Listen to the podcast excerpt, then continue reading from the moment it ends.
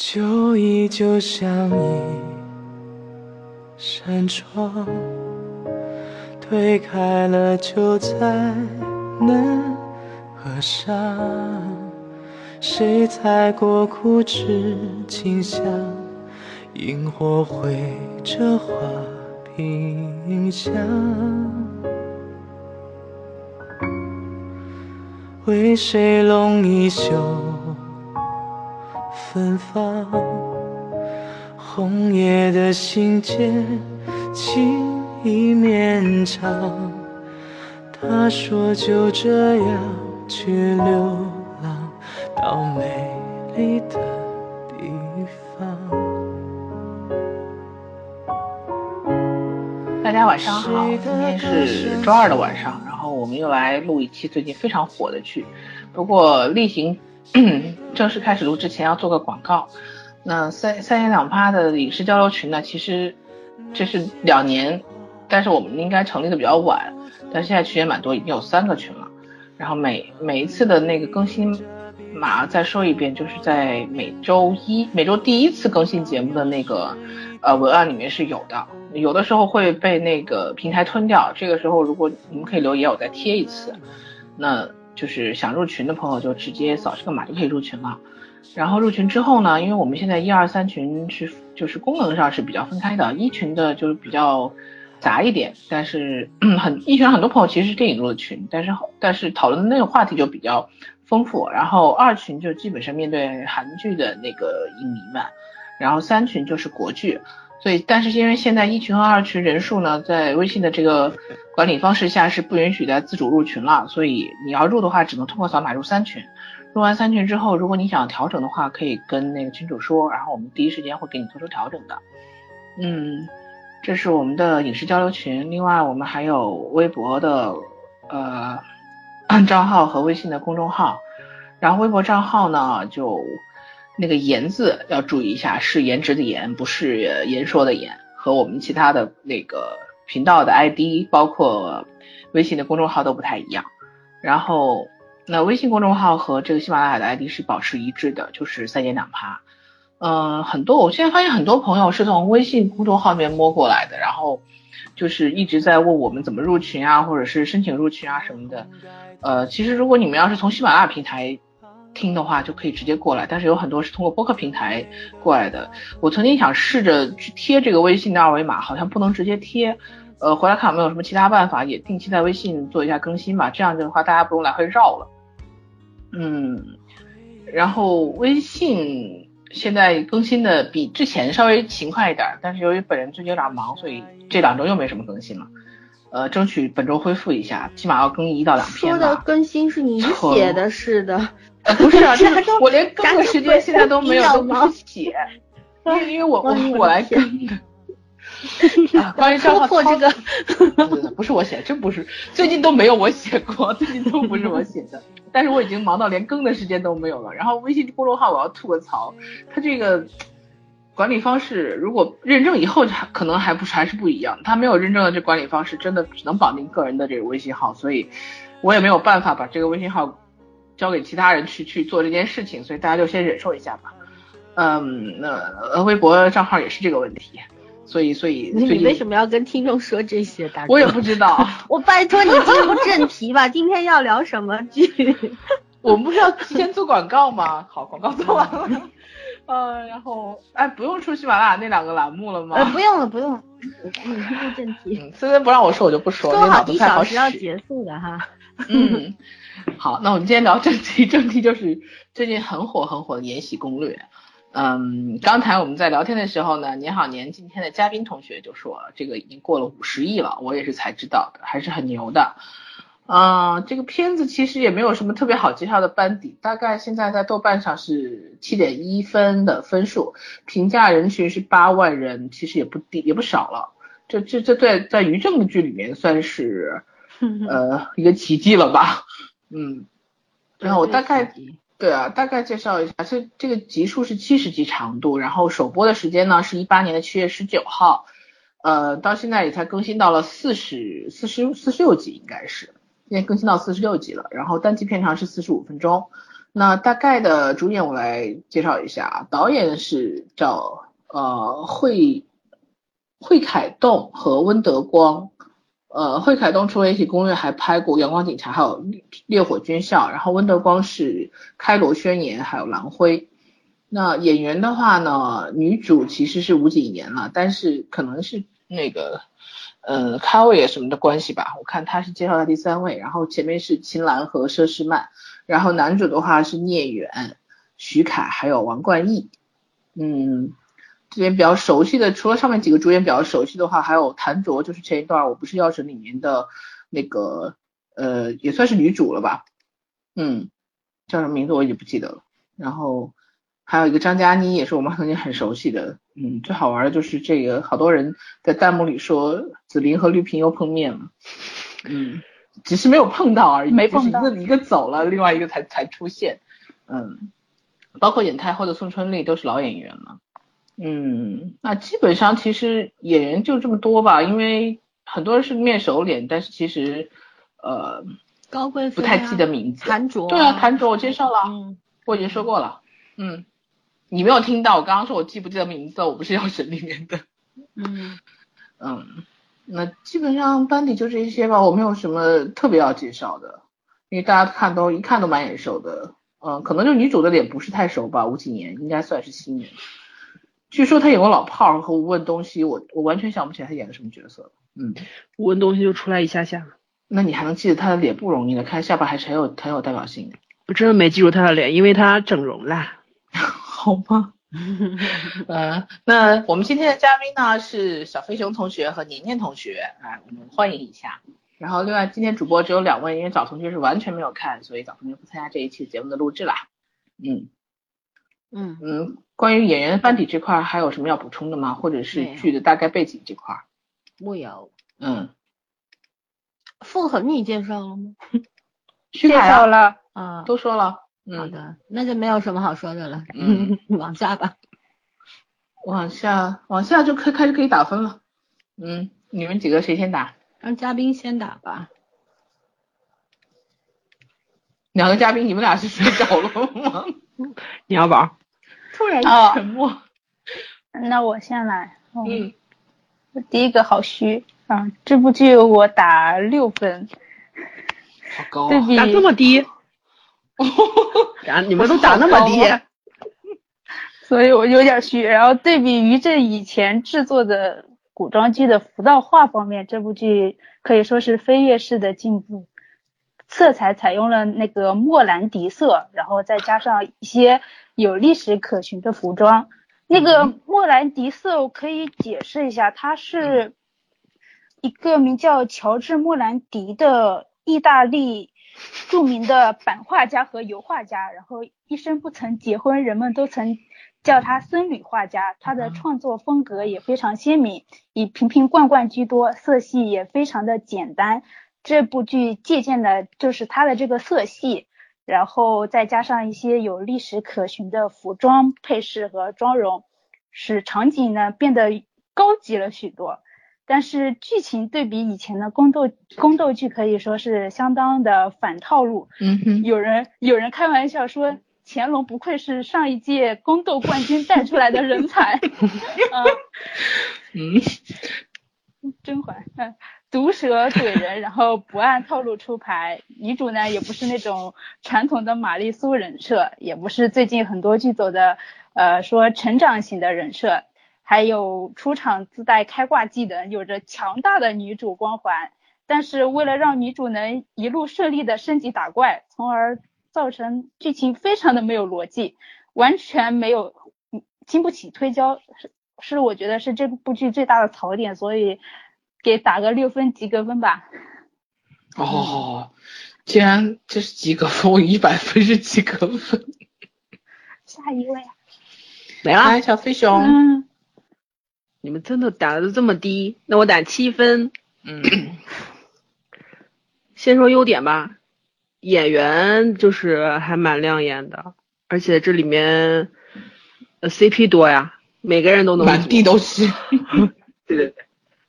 而且就是说，不是他，他这个就是就是每一个角色都蛮呃，就是还都有挺有特色的，就是不像呃有些剧就可能是两个主演比较招人爱，或者男二女二比较招人爱，这个就是每个演员都都挺有特色的。然后福道话刚年年都说了，然后还有就是剧情嘛，节奏感觉还是挺快的，嗯而且最最最好的一点就是它不烧脑嘛。像现在我们大家就是压力比较大，平常上班啊、上学啊，有时候可能吃个饭啊，或者是睡前啊看一会儿，就想休息一下大脑，然后就这个就是你不用费脑，你就跟着他看看乐乐就行了。然后这是优点嘛，缺点就是辅导话做的没有那么符合历史，然后于正就是还就是我干一分的活儿，我要夸成十分的，让你让人感觉很不好。好，然后就是这个女主嘛，吴谨言丑，真直白。还 对对对，配音配音，她本身她那个台词功底怎么样我不知道，反正配音感觉不是很好，念台词就很刻意那种，特别是她就是跟人别人斗的时候就说话特别刻意，然后就很不喜欢。然后这里面就是年年刚刚也说了嘛，他其实我觉得这就借了一个那个清宫戏的一个壳子。我前一段我有个朋友说，其实这个戏你要搬到现代是完全可以的，嗯因为在里面最明显的一个特点就是他尊卑不分，这是在古代封建主义社会吧，然后就是特别不可能出现的一个事情。嗯然后最最不喜欢的一个缺点就是他是于正拍的。好吧，就这样吧。嗯，如果是个穿越剧还能理解一下，对吧？对对对，嗯，说完啦。好啦，嗯，完了。好的，我要给一个非常低的分儿，四分。嗯，嗯，我以为你要给三分呢，你你高，其实我本来。只想给个两三分的，但觉得嗯因为这个剧它有它热的原因，这个后面会嗯分析。然后，现在先讲讲给它打分的理由吧。第一，我觉得这是一部无脑爽剧，其实就是小飞鸿说的，用来解压的，尤其是对于我们这些压抑的中国人来说，大家每天都很焦虑，没有安全感，然后受了委屈不敢出声儿，是吧？大家肚子都快憋死了，突然出来一个帮你打怪升级的人，把你内心的这些憋屈都发泄出去了，然后他是所向披靡，没有敌手的那种，不管你是谁都能把你弄死。所以说呢，作为一部爽片，它是非常及格的。但是作为一部轻功宫斗剧，那我觉得它是不及格的。所谓宫斗，不是一个人斗死天下，对吧？而是互相斗。那可以看这个《甄嬛传》啊。然后大家很多人，第二个原因是因为大家觉得好像服道化做的考究一点啊什么的，你就要说它好了。凭什么说它好？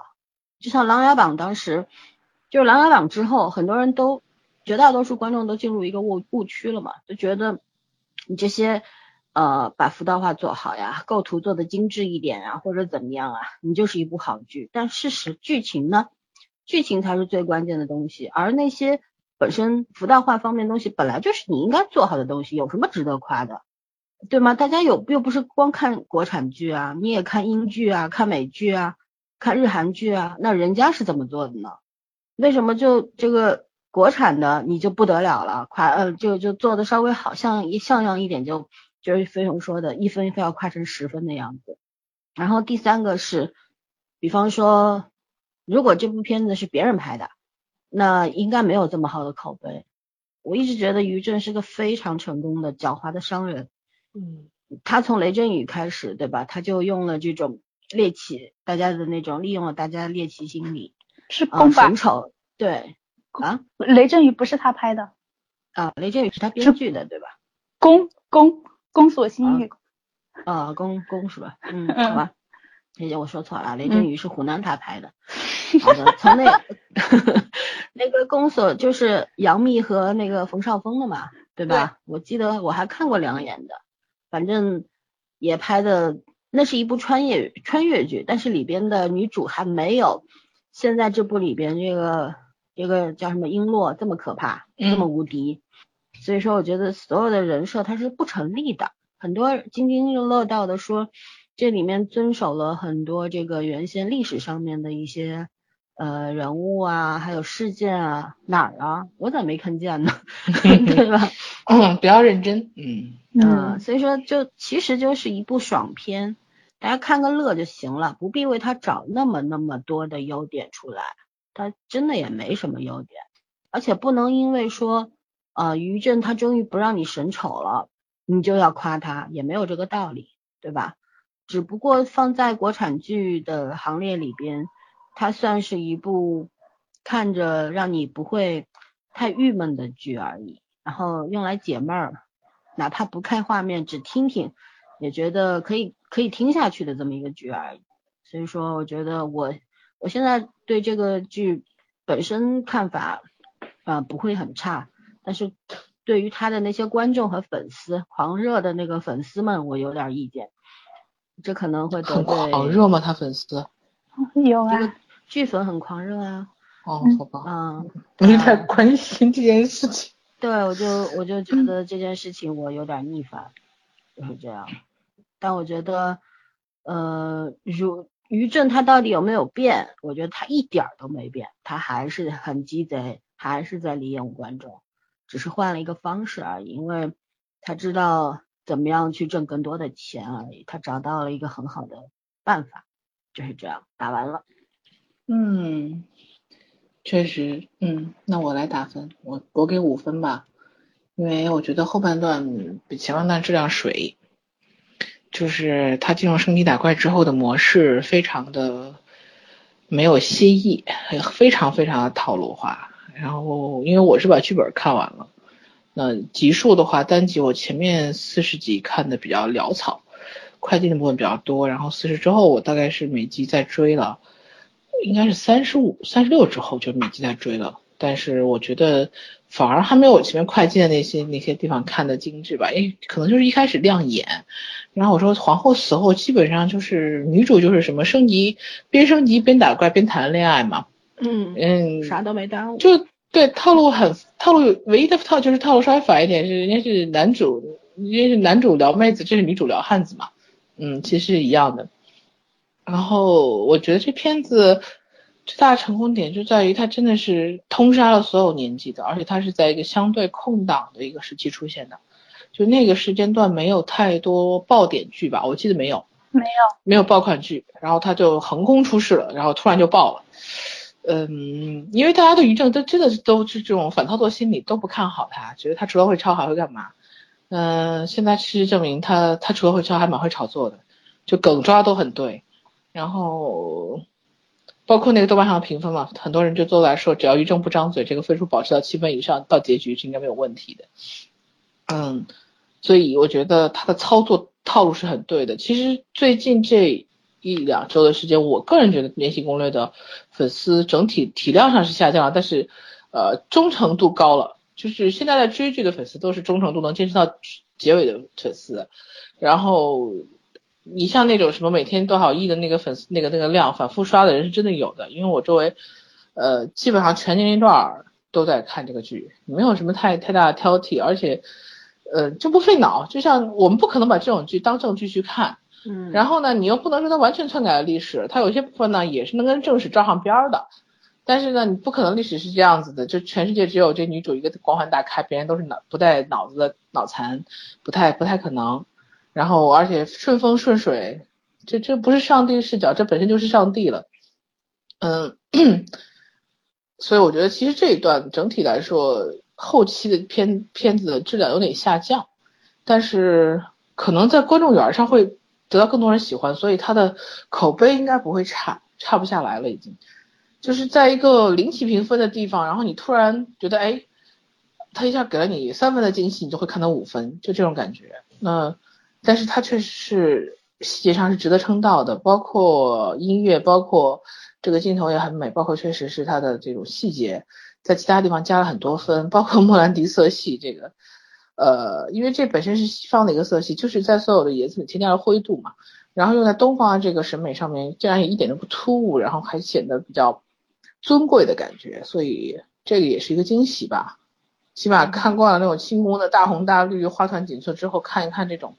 也觉得心里挺舒服的，嗯剧情上没有什么特别需要介绍的地方，因为我觉得就就是就是就是谈恋爱的故事，说白了。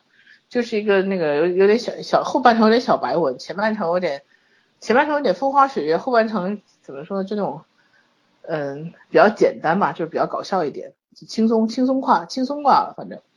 不像《甄嬛传》走到后后期就走进很累心，这片子就是属于没事翻翻看，做背景什么都可以看，所以我觉得呃。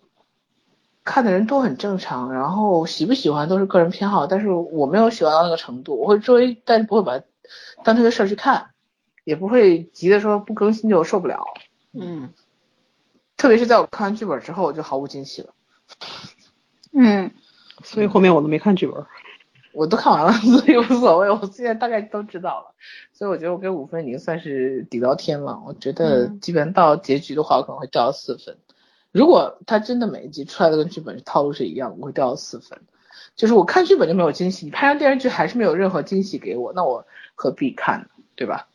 嗯，我就是看了剧本以后必须要给他四分，因为我觉得剧本的流出其实也是一种炒作手段。嗯，对对。所以我特别特别鄙视这种行为。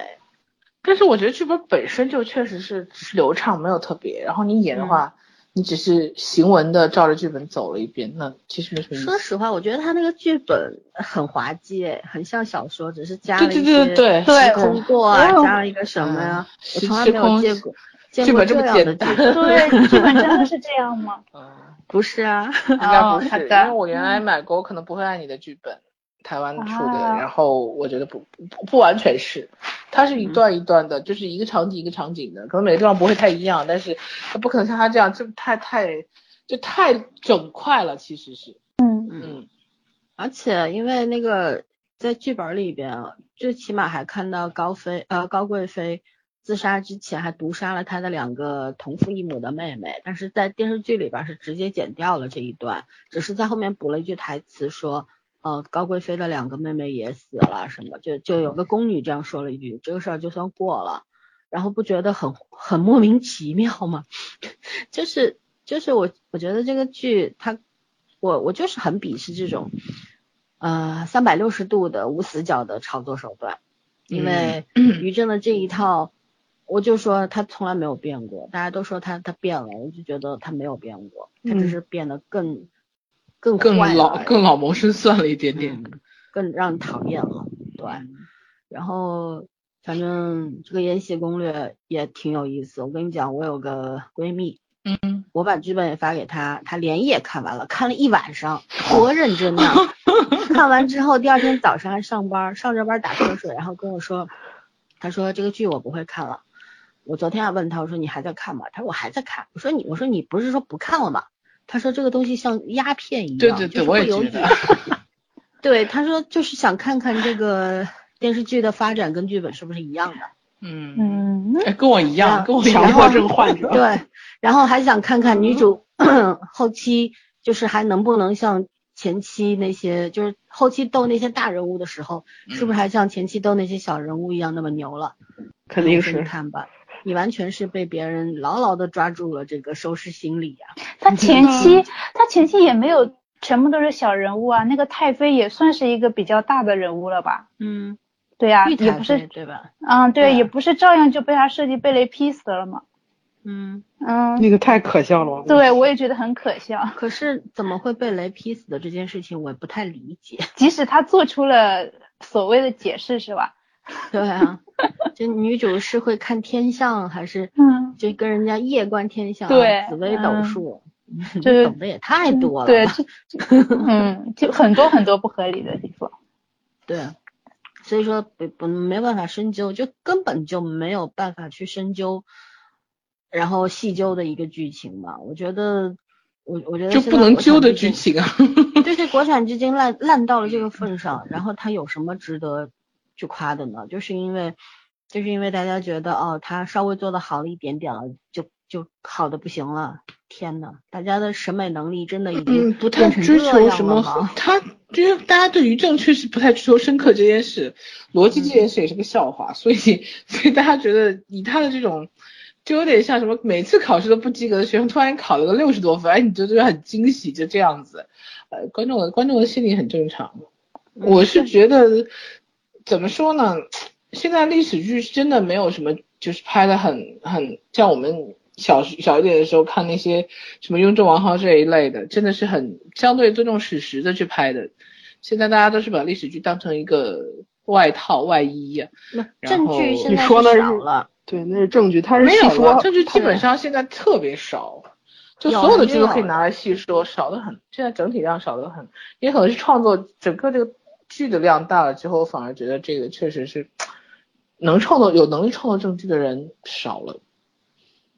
也有快些剧本出来都没有人拍啊，人家现在都是赶 不赶着一个钱嘛？对，很多好很好的剧本出来之后，就真的没有人拍。如果说没有那种很厉害的演员加入，那种没有那种巨星流量加入的话，人家没有人投资啊，你你有什么用？其实我觉得吧，哎呀，小众小众市场总还是应该有的。就是说，不管你赚钱怎么样的，我觉得在在艺术的市场上面，总有一些东西确实是不赚钱，但是必须有它存在的意义的。有啊，成本太高。嗯，所以说艺术家讲什么成本？你跟艺术家讲经济学啊？那我也得吃饭吧？哎，没有，那你所以就想想说，大象席地而坐嘛，嗯那不就就有答案了吗？所以说，哎，这东西讨论不到头，咱们还是讨论这个剧好了。这东西没有应该不应该的，现在就是市场经济啊、资本决定一切，别的什么都是假的。哎，说到资本，今天早上我们还在夸鹅厂财大气粗来，哇哦，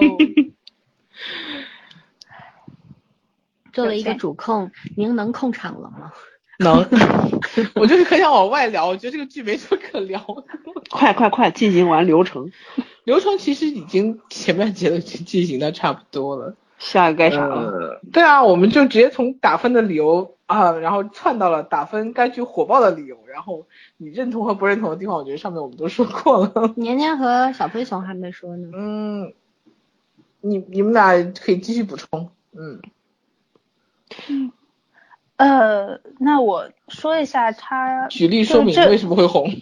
我先说一下他这部剧开播以来，其实我一直都有注意到它播放量数据的走向。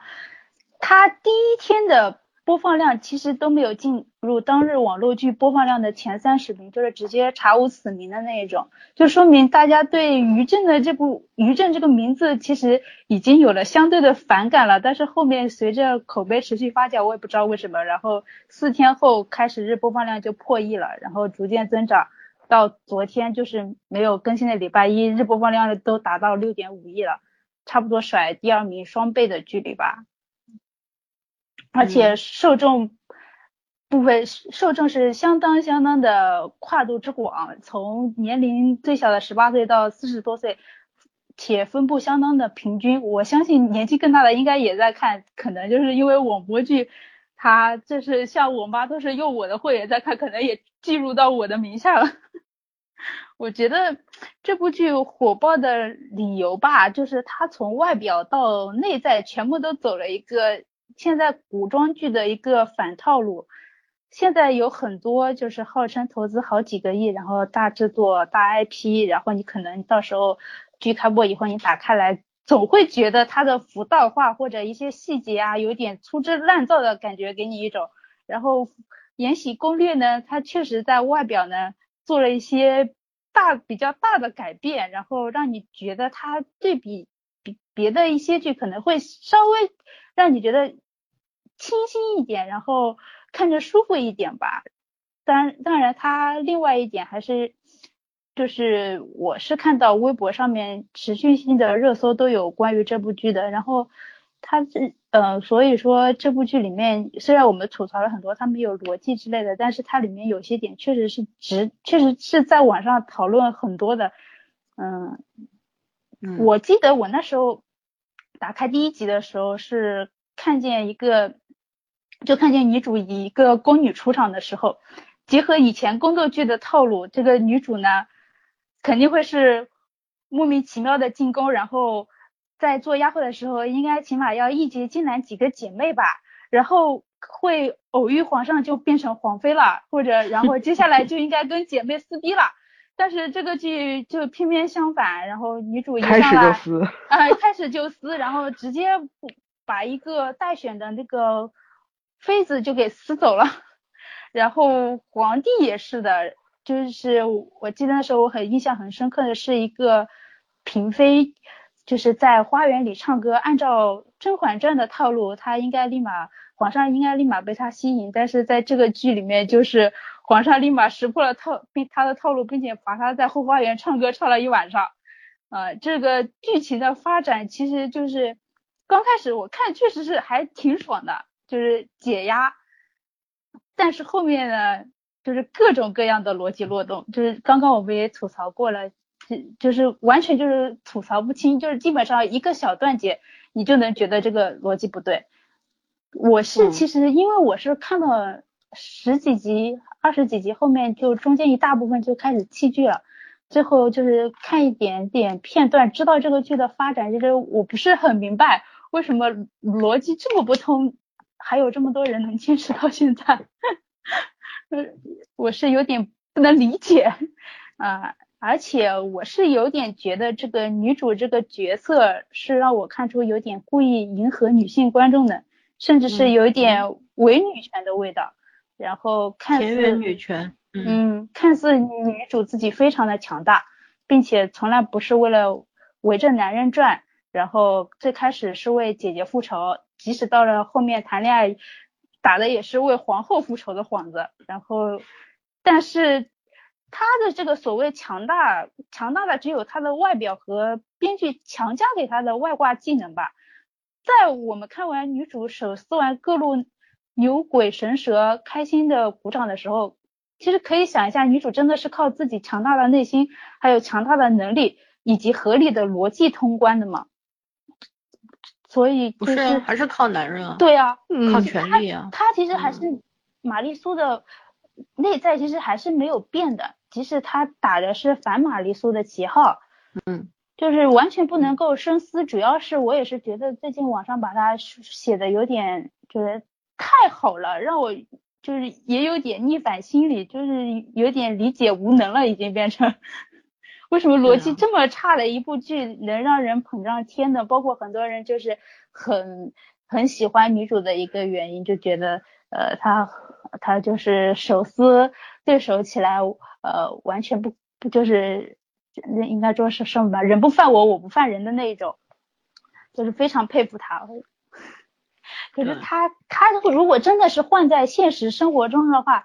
这个事情根本就不可能存在呀！死过好多回，对，活不过十分钟。他如果真的是在清宫，在紫禁城的话，他是活不过第一天的。啊，对啊。即使说人家说这是一个现代版的《杜拉拉升职记》，是不是啊？你即使换到现代职场，这个也是活不到几天的吧？你要是一上来就这么飞扬跋扈的，你扇上司一个耳光，你试试看啊，是不是？这里面我起码看见他扇了，这动不动就扇人巴掌。然后还没有被扇回去。对啊，就就是就就是有，我是有点无法理解而且所有的计谋都能够成功，这个事情本来就非常匪夷所思嘛，对吧？所以说，所以说你既然把它看作，就是很多的观众，你既然把它看作一个爽呃爽片来看，但是你又要去讲它里边有什么什么什么做的非常考究啊，可以作为考据等等，不觉得很精分吗？这件事情，嗯，对吧？还有就是接着年安的话说，呃，我之前说过这个剧会火，最起码三四点。第一呢，就是说了可以解压，这是最重要的，对吧？因为大家宫女人都爱看宫斗剧，有人特地写了这篇，写了一篇研 那个论文来研究女人为什么爱看宫斗剧。可以写篇读后的那个阅后很有意思哦，回头把这帖子发给你们看看。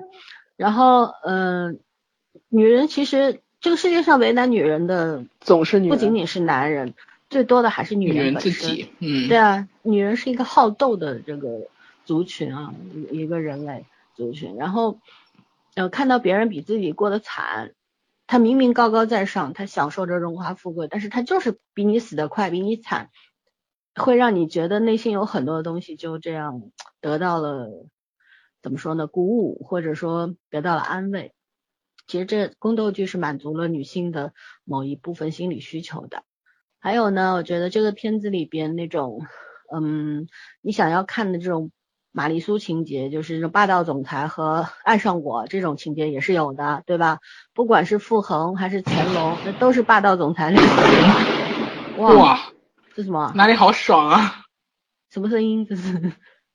然后，嗯，哇还有就是这里边帅哥美女也是不少的，对吧？嗯几个那个侍卫，所以说他在全方位的满足了呃很多观众的这种呃收视的，就是那种心理和需求，各方面他其实于正聪明在哪里？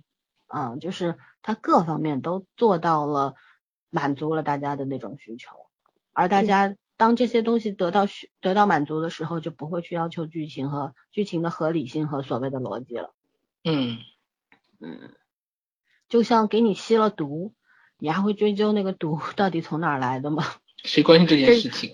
对，而且又是又又花不了几个钱，对吧？买个会员能花多少钱？再说现在有很多盗版资源，所以说就是一个根本不需要花很大的代价就能够嗯得到的一种、一种释放。我觉得这是他火的一个最重要的原因。打断你了，不好意思，那你继续吧。哎，燕宝宝去哪里了？哦，那我啊那我先来说吧，你先来嗯。你说。我基本上就是感觉跟你俩说的差不多，就是于正，就有人说他变了，其实我觉得没变，于正就一直都特别会抓观众的心理，他说他知道什么玛丽苏啊，然后什么这些白莲花啊，大家都看腻了，那行，那我就给你一个，我开始就很强，而且有目的性很强的一个人，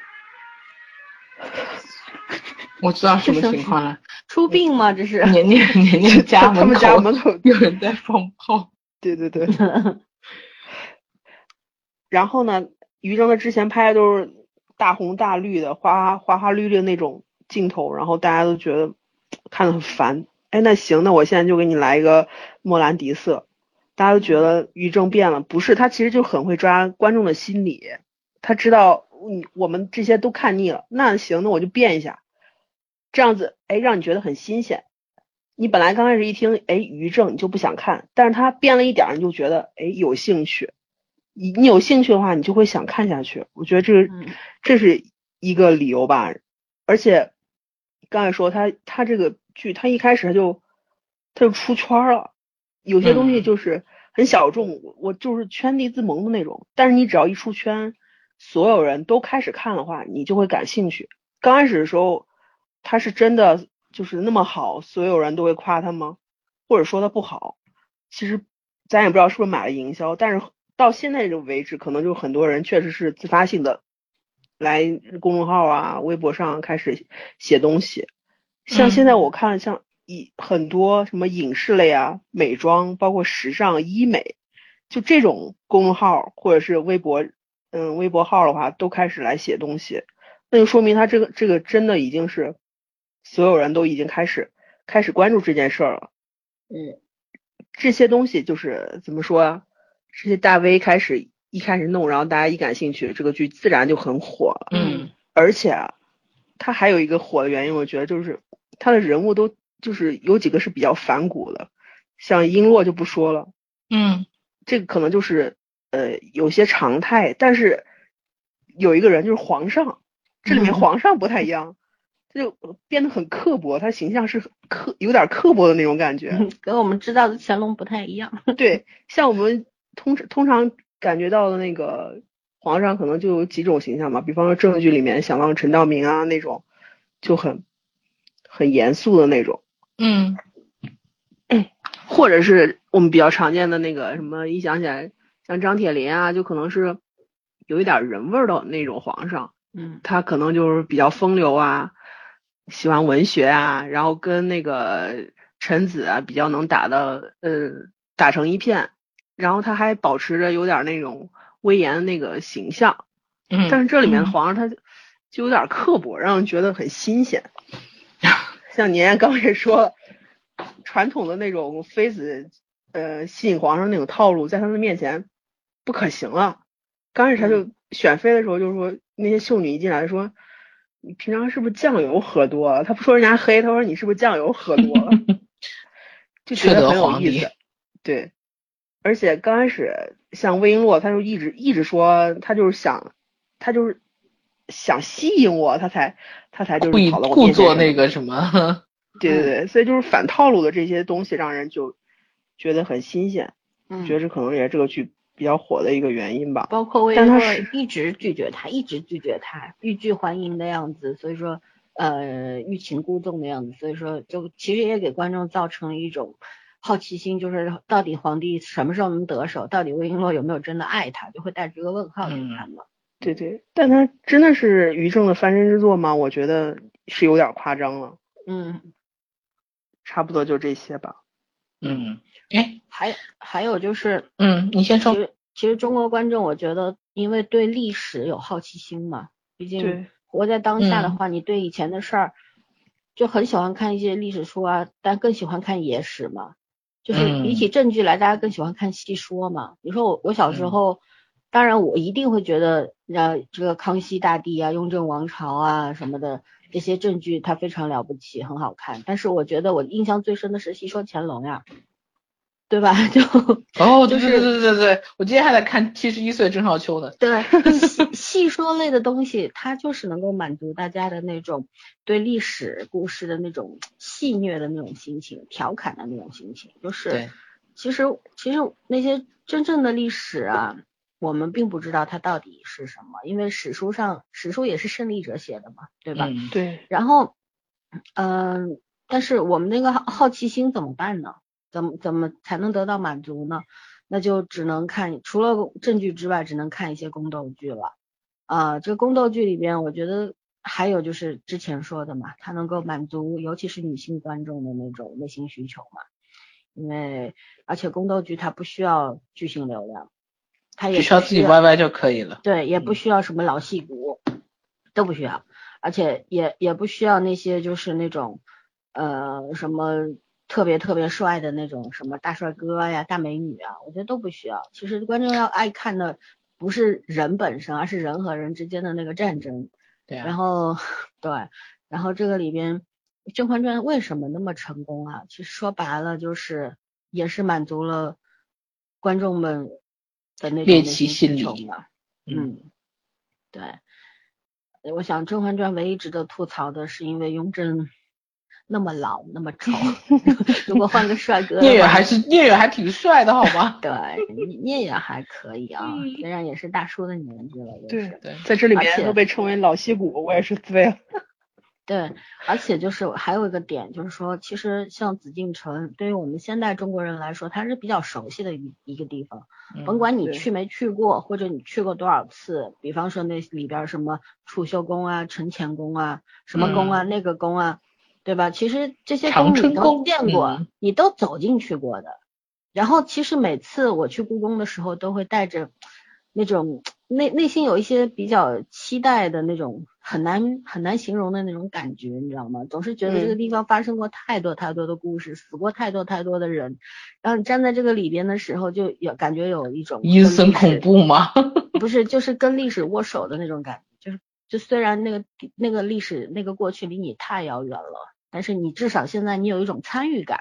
嗯，然后看这些宫斗剧的时候，它基本我们看宫斗剧都是清宫戏嘛，对吧？然后嗯这个紫禁城我们都去过啦，然后我们就就看听到这些宫那些宫的时候，就觉得哦，好熟悉，好有亲切感。包括它里边永巷啊，还有一些什么这个那个那些地方，其实你都你都去过嘛，你都见过嘛，所以也满在这方面也满足了自己的那种感觉。我觉得有时候看到这些东西，确实挺有挺有新鲜感的那种。嗯，不错了。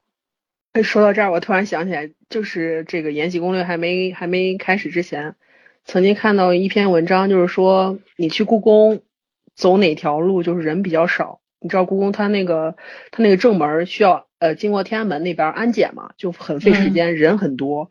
嗯，然后那里面就提到了，就是延禧宫拍嗯照的时候人很少，但我估计这个剧一拍完之后，那儿估计人也不会少了。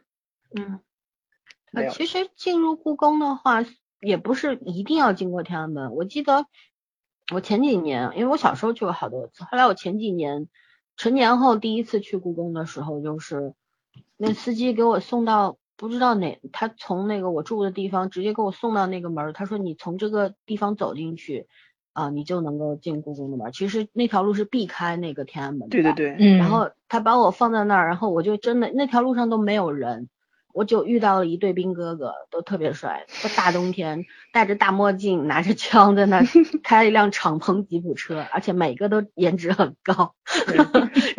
然后旁边那些 对旁旁不是他们在巡逻嘛，然后还有就是旁边一些楼啊什么的，嗯，很雄伟看着，但是虽然不高，但是就是很有威严的那种感觉。那条路后来我再去几次的时候，每一次出租车都给我停在天安门旁边，对，那个因为常常规好像都是那个那个门嘛，正门。没搞清楚。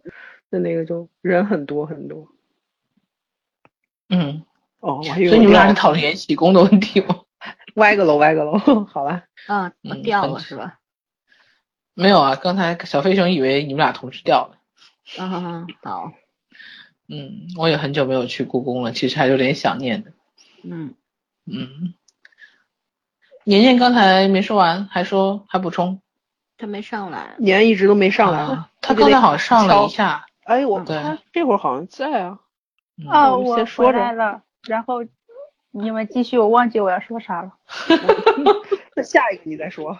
嗯，没事。那下面这个问题你可以先说，就是剧你喜欢这个剧中的女性的角色，对他们怎么理解啊什么的，然后包括就是说觉得在剧中的这种女性的角色和这种性格，包括社会地位，在今天有变化没有？就是大概这一类的问题。啊，其实这部剧吧。它里面有几位人物是是具有多面性的，就是没有说他是一路好到底或者一路坏到底的。嗯哼，最最开始皇后的两位宫女出来的时候，观众都在说明玉为啥这么蛮横无理，还能在皇后身边当这么久的宫女。后面我啊，就是目前我是觉得明玉还挺单纯可爱的，心思又纯净，然后骂人她只会骂你这个坏女人。也不会说特别难听的话，就是讨厌和喜欢一个人都会放在脸上，反而尔晴最开始就是那种呃端庄的宫女吧，然后但是到了后期，观众追剧的时候都得自带两样东西，就是尔晴尔晴出场的时候就会拿把菜刀怼着屏幕，对对，很多人这样，嗯，然后这个傅恒出场的时候就得拿着餐巾纸给他擦眼泪。嗯，他自己的姐姐、初恋老婆都被皇帝给睡了。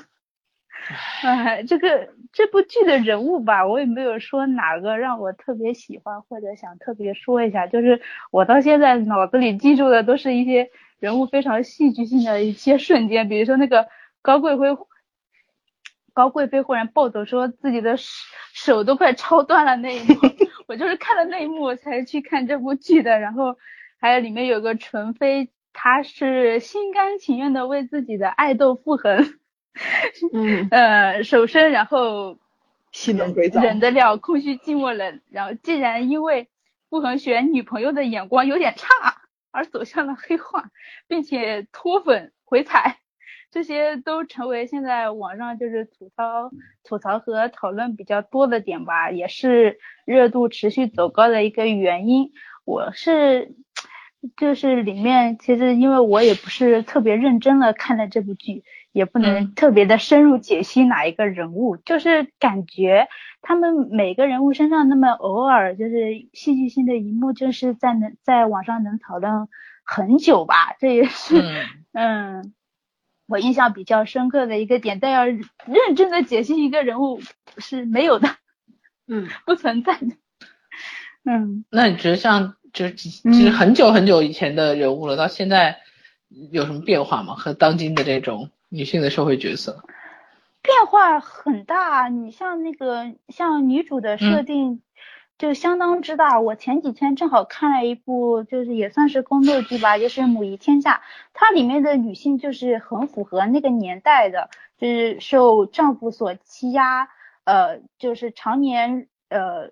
经受家暴的也是有很多的，女性地位相当之低，就是完全被男人踩在脚底下的那一种感觉，是秦代的吧？应该是我哦不汉对，对不起，我有点不太记得朝代了，嗯，就不能瞎说。然后就是感觉那部剧就是很普通的宫斗剧，就是相当的压抑，就是里面的所有的女性角色都给我一种压抑的感觉。在这部剧是完全不一样的，里面有相当多的角色会忽然跳脱出那种给你让你自己不再看宫斗剧的那种感受，跳跳脱到现代剧，甚至有种。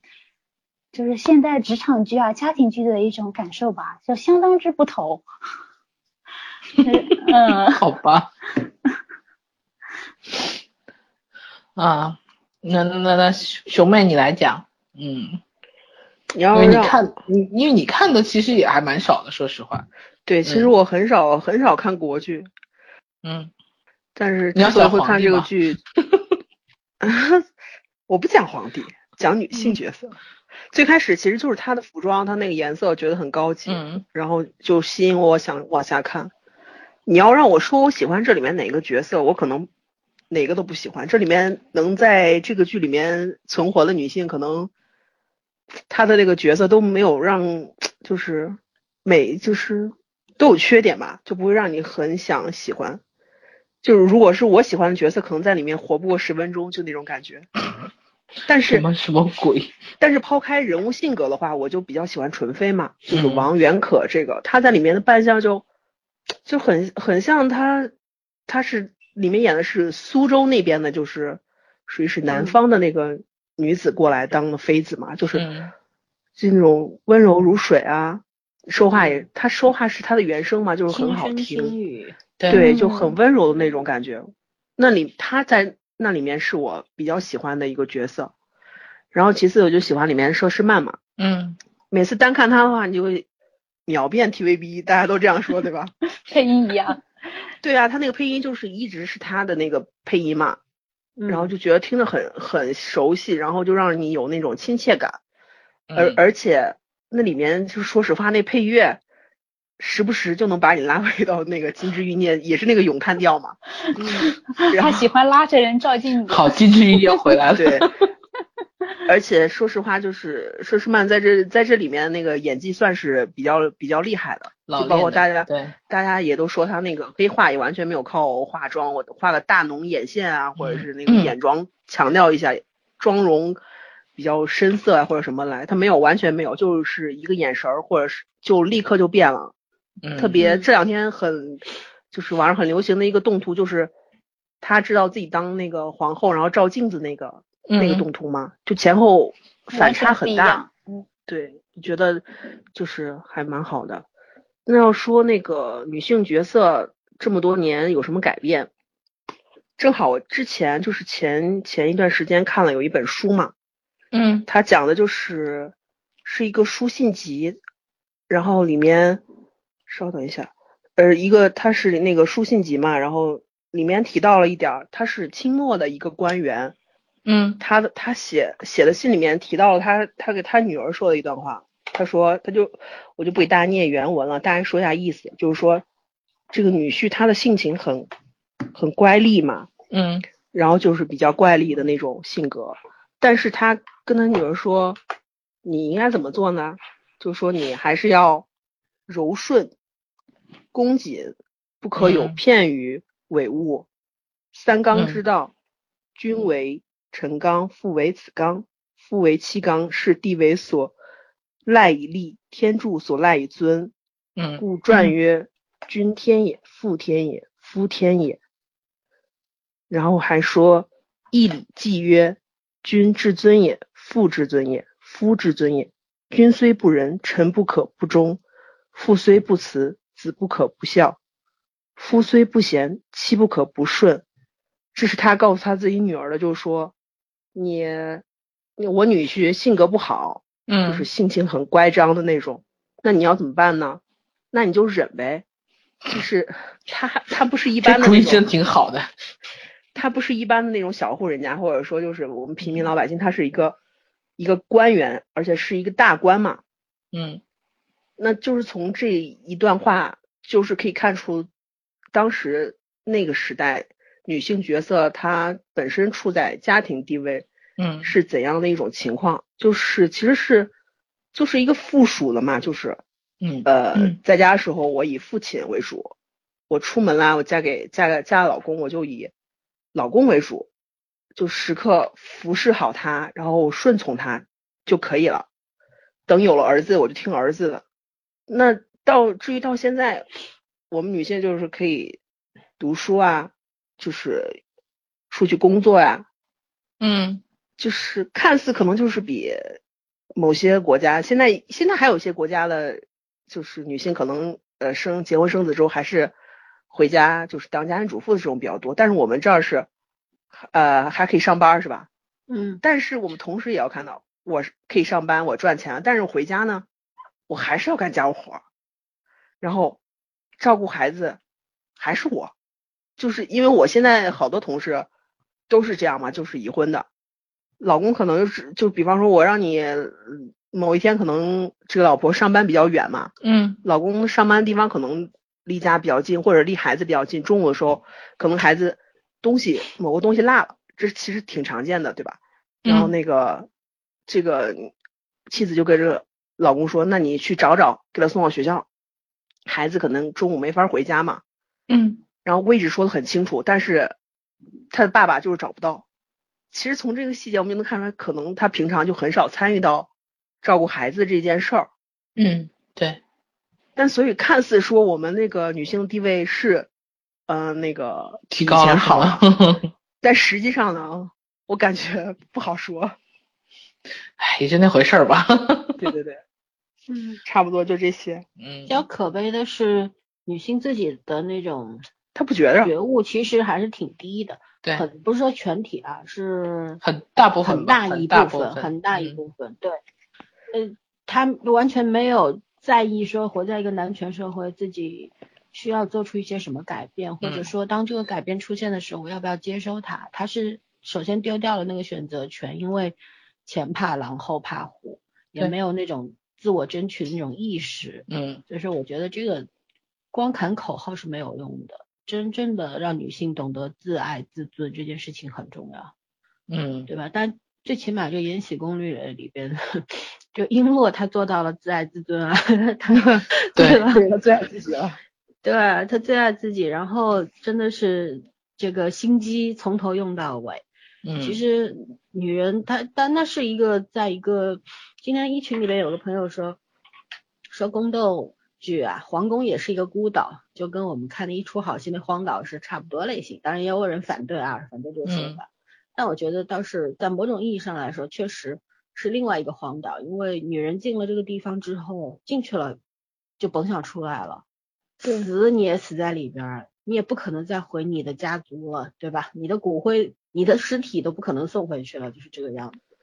然后在里边，呃，虽然皇呃那个皇皇上有这个三千后宫佳丽，但说实话，进了皇宫以后，所有的女人都是他的女人。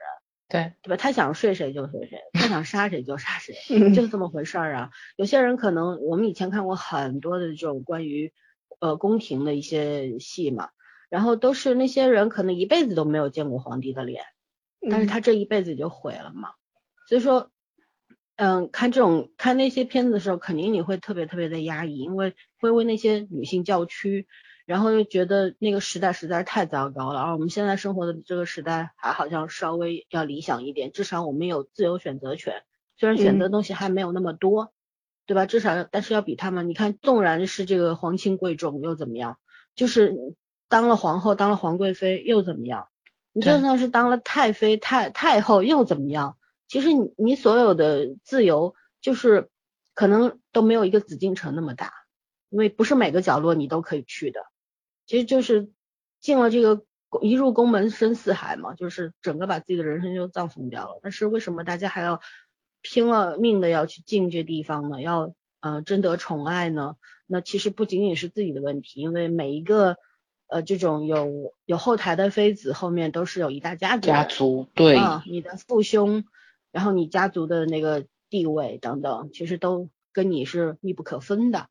就是说，他们要斗，并不仅仅是为自己，呃，巩固了地位才能够保障家庭。就是女性永远在在古代就是牺牲品，你你在历史上非常出名的一些女性，其实说白了还是牺牲品，还是在男权社会下，嗯，被迫呃无私牺牲和奉献的那些人。嗯然后魏璎珞之所以会成为一个成功的角色，就是因为她不愿意做牺牲品。她就算我死，我也要拉一群垫背的，不是拉一个两个，对吧？就是那种狠，那种决绝，可能是连现代女性身上都没有的，何况是放在嗯、呃清朝的时候那样那样一个封建的社会时代背景下是不一样的。所以说，而且他确实呃手段比较高超，虽然细节剧情的细节很不到位，比方说他弄死谁了，他也就是在台词里面过一下说这个人被我弄死了或者怎么样，你具体他是怎么弄的你也没看见。对吧？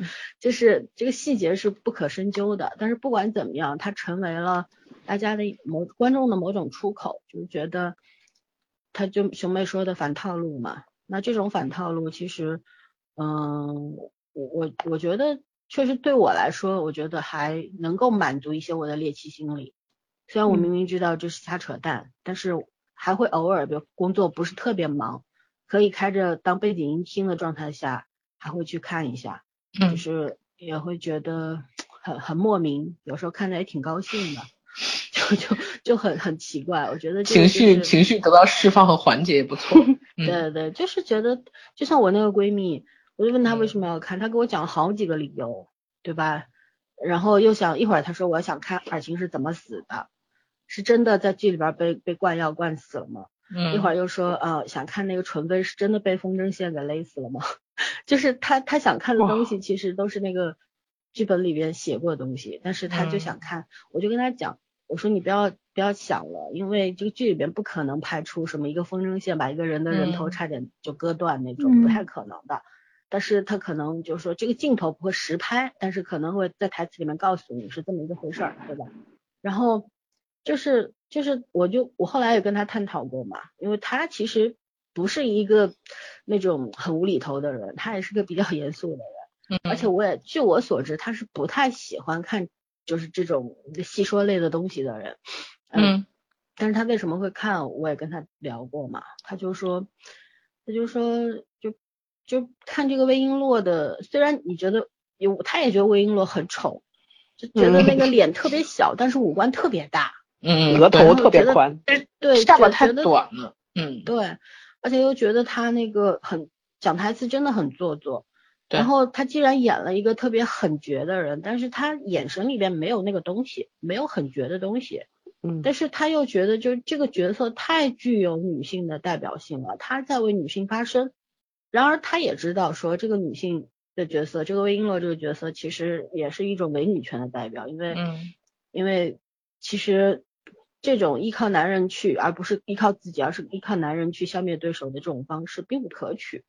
但是同时他又觉得，要放在如果当下的话，魏璎珞会被鄙视的。但是如果是放在这个清朝的话，那他只能那样，对，因为是没得选。然后那天我就跟他说，哦，放在当下的话，应该是叫紫金宫，呃，紫紫禁城女子图鉴了吧？对，对吧？然后，呃，我我就觉得每个可能很多人不同的群体对这个剧它的那个收视的那个心理需求是不一样的。嗯然后，嗯嗯，反正有很多人他不是很在乎，就像我那个朋友，他不会在乎说啊你用了什么色系的衣服啊，衣服或者说对你头饰做的多考究啊，他不是看这些，他根本就不在乎这些。无所而且他。一直在嗯吐槽，他一直在吐槽。比方说说谭卓演的高贵妃，演的不是高贵妃，演的是高太妃，他一直这样说，太老了，说对吧？对，好像跟像乾隆的姐姐似的，根本就或者说阿姨似的那种感觉。而且谭卓那种文艺文艺片的女主角的这种演法，在这种嗯戏说类的电视剧里面不太合适。然后，但是她最后你知道，就是高贵妃，呃，不是被那个浇了那个铁水之后，不是要死了吗？嗯然后还死的挺有节操的呢。她觉得我我要美丽一辈子，我不想留疤，我觉得在我还能还能够美丽的时候，我就走吧，就就是哪怕就是在乾隆心里边留下一根刺也好，他就觉得这样的死法其实也挺壮烈的。所以嗯所以说我，他就跟我讲，他说其实这个里边女性角色其实都写的还是挺好的。如果讲人设，单纯讲人设的话，写的还挺好。包括你熊妹刚刚讲说是曼的那个贤妃，对吧？后来成嗯了继皇后，还有那个纯妃，纯妃的那个转变，因为演员还是真的不错的。纯妃那个转嗯变其实挺流畅的，对吧？虽然挺嗯匪夷所思的，你喜欢的是傅恒，所以你为了傅恒你去帮皇后他的姐姐，对，然后傅恒选老婆不合你的胃口，你你你就成了饭圈毒瘤，这挺匪夷所思的，你知道吗？嗯但是你要放在那个情境底下，又觉得挺合适。为什么？像纯妃这样一个角色的话，其实她有点心理变态，很正常。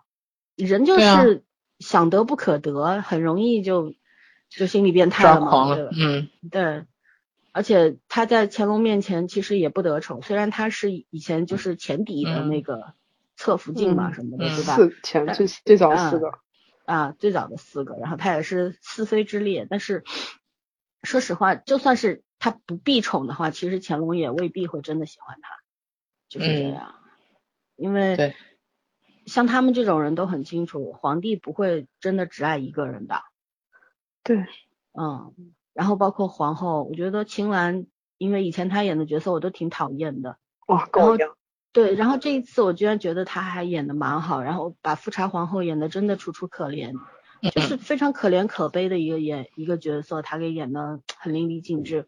她最后从角楼那个一跃而下嘛，然后那嗯。场戏我我是先我没看片子，我在那个微博上看了 cut，哎，我居然看的有点泪目，你知道吗？因为她当时那个 BGM 挺煽情的，你知道吧？嗯然后一些闪回的片段，我觉得呃挺到位。说实话，这个剧虽然它没有剧情方面挺弱，但是它有些细节反而做得很好。就是你把它单独一块块截出来成为一个 MV 的话，可能会很好看。但是把这些嗯组合在一块儿的话，又觉得漏洞百出这个样子。对，嗯，对。然后其实每个女性角色我都都觉得还好啦，但是比较让我讨厌的是那个小加菲和那个淑妃。我觉得这俩演员首先没演技，第二整容脸整的我都他妈的可能都不认识他们。尤其那个淑妃，啊不是淑妃，淑淑嫔是淑吧？贵人，哎，啊现在淑贵人进到啊妃了吗现在是淑现现在是贵人吧？对对，哎，现在是嫔，哎，现在是妃，她的那个眼袋是你疯了 我疯了，我疯了，对我嗯我我看到他那个眼袋的时候，我真的我天呐，我想这是因是不是做手术做卧蚕做失败了呀那种感觉，就是而且他那张脸特别的尖，特别的坏，然后觉得其实选角方面还是挺成功的，就是他挺挺标签化的，就是坏的女人大奸大恶的女人就长得很丑，或者说嗯呃就是就是那个很很有一副奸相的那种样子。对，嗯，他其实主几几个主要的角色他找的还挺好的。嗯，对，说完了。嗯。所以最后讨论到后期，觉得这剧还挺有那个什么，还有点可以表扬的地方。那他肯定会有，毕竟还有四分嘛，对吧？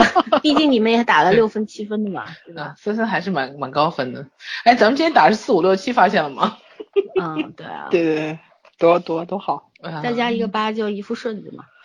早不早没在高分王。对啊，嗯嗯反正嗯，反正这片子我觉得我我应该不会真的一集一集往下看，呃，蹦着看着个乐吧。对，就是有时间的话就就是往稍微开一下听着吧，因为剧本都看完了嘛，嗯，会发生什么事儿都知道了。对，而且你知道，因为是看过前面一些剧的，然后看剧本的时候，其实脑子里边都有人物在配合，你知道吗？对对对，就你脑子里边是有画面的，都演过一遍了。一笑那个都有在里面。嗯对啊，是的，嗯。哎呀，其实你们要说的，我也觉得都差不多说完了。嗯，那你夸个皇上呗，我真的是在这个剧里面，唯一让我看下去的理由就是皇上。嗯呃，怎么说呢？我觉得就是说，这个这个这个，当然历史上的皇上不可能这么这么聒噪，这么闲啊，没事跑去呃后院儿跟跟宫女说心事。但是我觉得吧，他从这个角度去切，倒是挺会挺会想的。据说是于正找了一个历史系的一个博士生还是研究生什么的，然后写的剧本儿，就是比较真实一点吧，对他来说算是算是有据可考过的过程。嗯，就是可能历史上他会比较了解一点。然后我觉得，呃，可能也头一次大家大家讨论的热点现在就是，包括我最近跳的推送啊什么都在讨论说皇帝是真的对皇后就是对对富察是特别就是说情深呢，还是说只是呃像后期表现出来那种冷酷无情啊，对其他的妃子包括对他儿子们。就很多这种讨论点，倒是第一次把乾隆专门拉出来讲一讲这个皇帝，皇帝也是有真感情的这这这一方面，嗯嗯，但是剧里面操作呢，就就就有点夸张，其实我觉得有点夸张，但是我我很喜欢聂远把这个角色演的，因为有好多地方其实我觉得他是自己想的心思，比如说他的习惯是摸头，嗯，就是他着急的时候或者什么他就摸头，然后另外就是他喜欢踹人。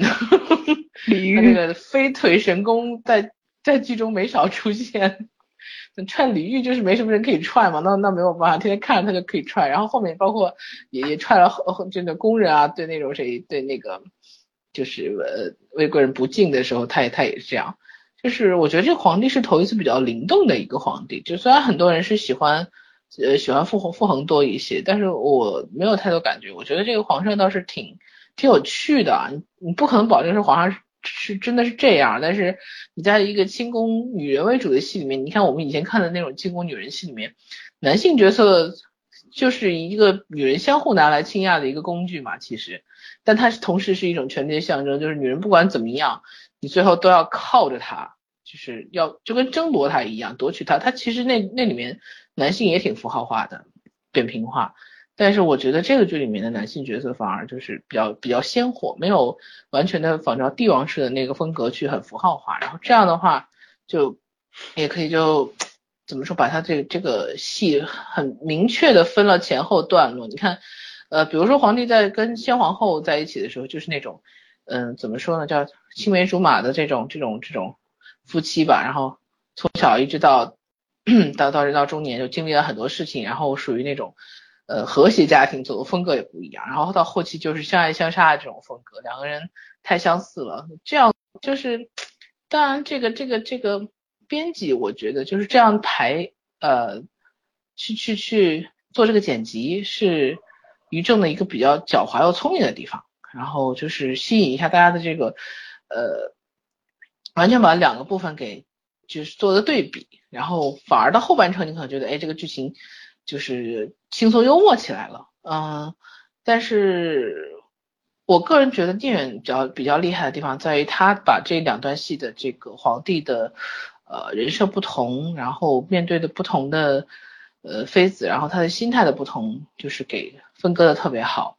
然后，嗯，我我不太喜欢傅恒的原因大概不是因为长相原因，大概就是因为我觉得他以戏演太单薄了，就。就就最后把这个这个剧我不喜欢的点在于把他老富察家族写的，因为历史上是很牛的一个家族，然后写的特别的悲情，就这两个代表人物写的非常悲情，然后手就是说毫无还手之力那种感觉，嗯，你就除了除了哭，除了去去死，嗯，对，就没有什么选择嘛。你你那么强大，能做皇后的不是路边捡来的人，那真的是不光是自己有本事，是有家族在背后的。然后我就觉得。后来那个娜拉氏，她她在墙上，她她就说，我即便站在这里，我都没有想过要跳下去。我觉得我对这个句台词是印象很深刻的，就他虽然心里也很不满，有很多怨恨、不爽，但是我绝对不向命运妥协。就是你不管怎么折磨我，我要好好的活下去。当然到最后他精神上快崩溃了，那是另外一回事。但是他，我觉得他不他不是一个会用这种就是。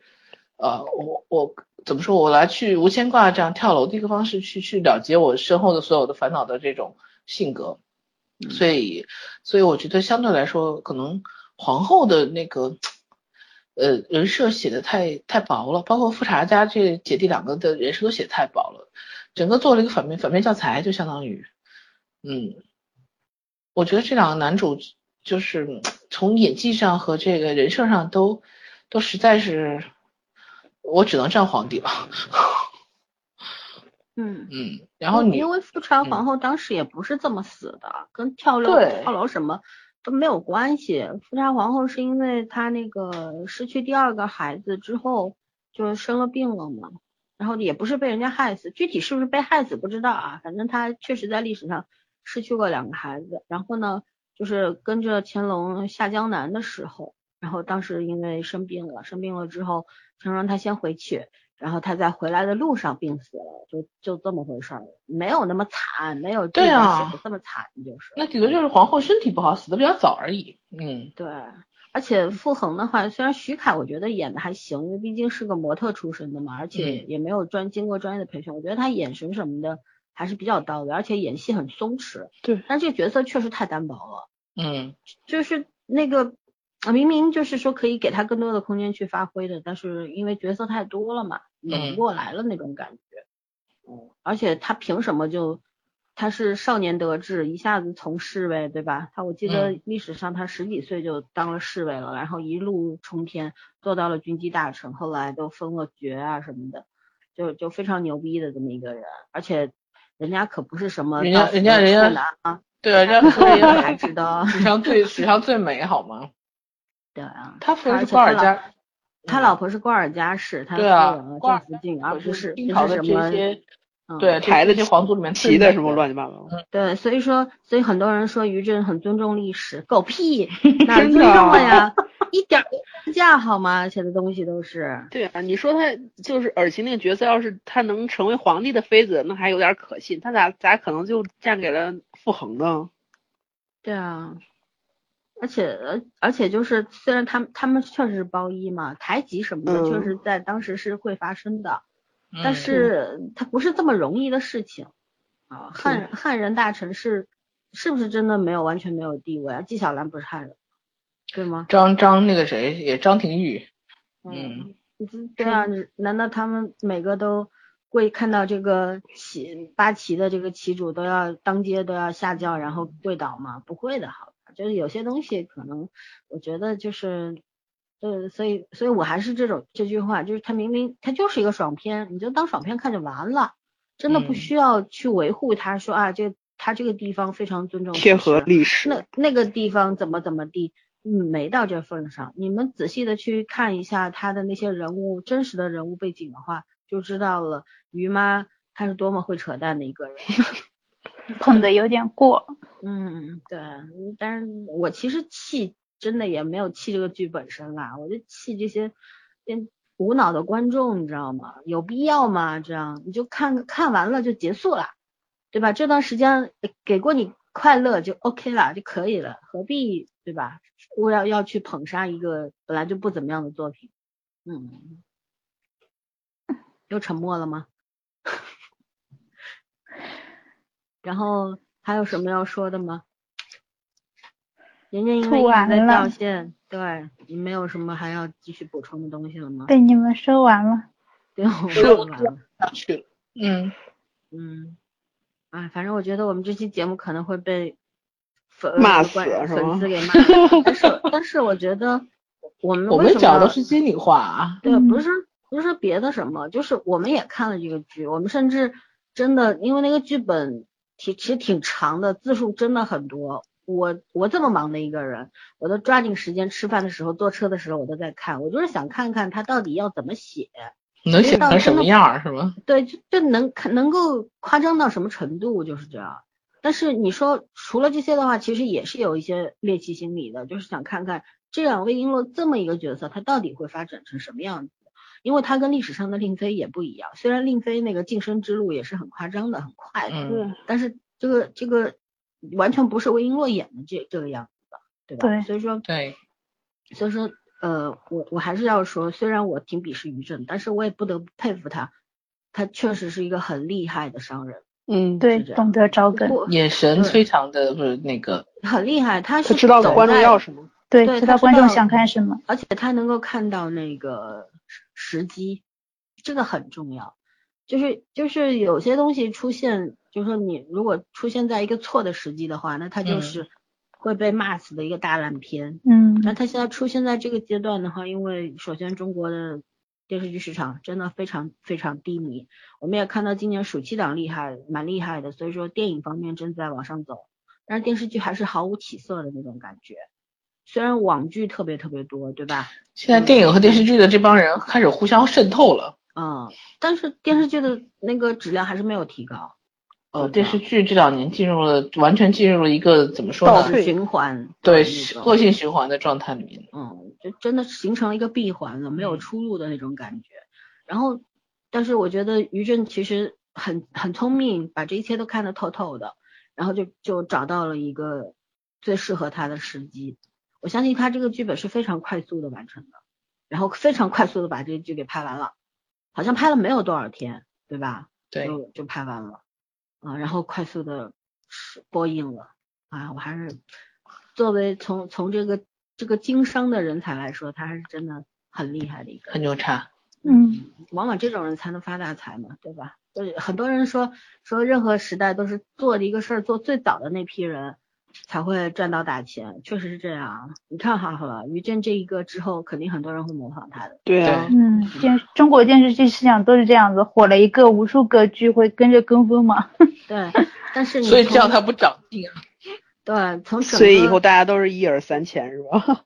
嗯，从这个中国电视剧的发展的这个整个路程路路线来看的话，于震一直在起到一个坏的带头作用。对，嗯，因为当年乱七八糟的穿越啊什么，穿越剧也是他带起来的，嗯，对包括他那部穿越剧也是非常找准了时机放出来的。你知道我那个穿越剧，我好像看我有一句台词就是印象非常深，就是那个八八王爷对那个宫女说的：“你这个蠢女人。”印象超级深，哦对，我也想起来了。到底谁是穿越的？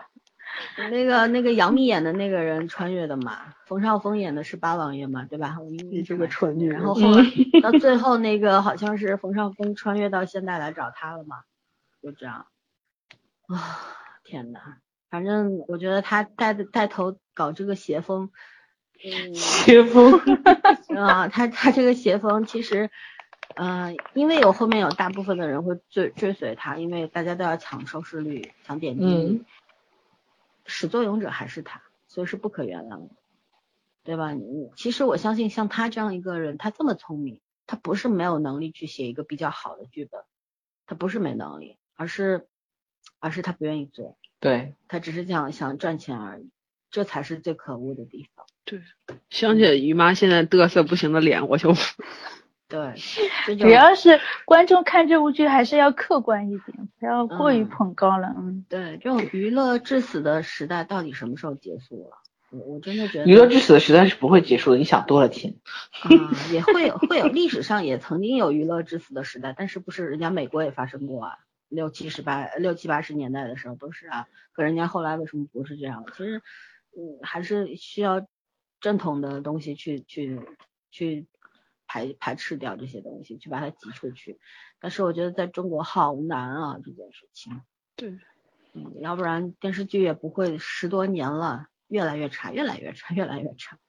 啊，唉，大家 怎么说呢？人们会跟你讲说，我们看电视是图个轻松，又不是为了呃追求一个什么深度，对吧？那你干嘛还说这个考究的不行？对啊，部分部分部分，每个人不一样。人家人家现在就觉得天天都是一一一片沙在眼前飞来晃去，突然有几个秀就觉得很考究吗？对，好吧。嗯那那我要说了，邓伦和那杨紫的那个，我看了一些，啊对香蜜一些片想说那蜜个考究人晨话香站出来给我蜜那个字好长啊，那个名字。张对蜜晨晨七八个字清无双，嗯，对啊，我我看他们的衣服也挺好看的呀。那就是一层纱嘛，我跟你讲。对啊。然后里边那个男男孩子长得都还挺好看的呀，除了邓伦。除了杨紫，其实看出来还挺顺眼的。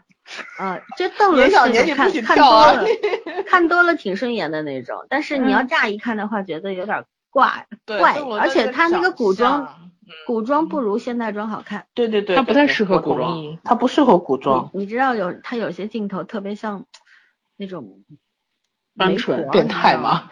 就很奇怪，就有些镜头他那个头发是中分的，然后披在后面的嘛，裹得很紧的那个发型。就就说不出来那个感觉，就他像哎，你知足吧，物他现在我跟你讲啊，香蜜沉沉算是他好看的。他当时演那个《楚乔传》里面演李策的时候，我那么喜欢的一个角色被他演的，我完全不记得，就是选择性失忆，他他演过这个角色，但是那个角色我好像记得那时候还挺圈粉的，拉倒吧，我不知道，我没有看，我没有看。嗯，嗯，我真的是吐槽到不行。接下来因为黄泉今天上了，对吧？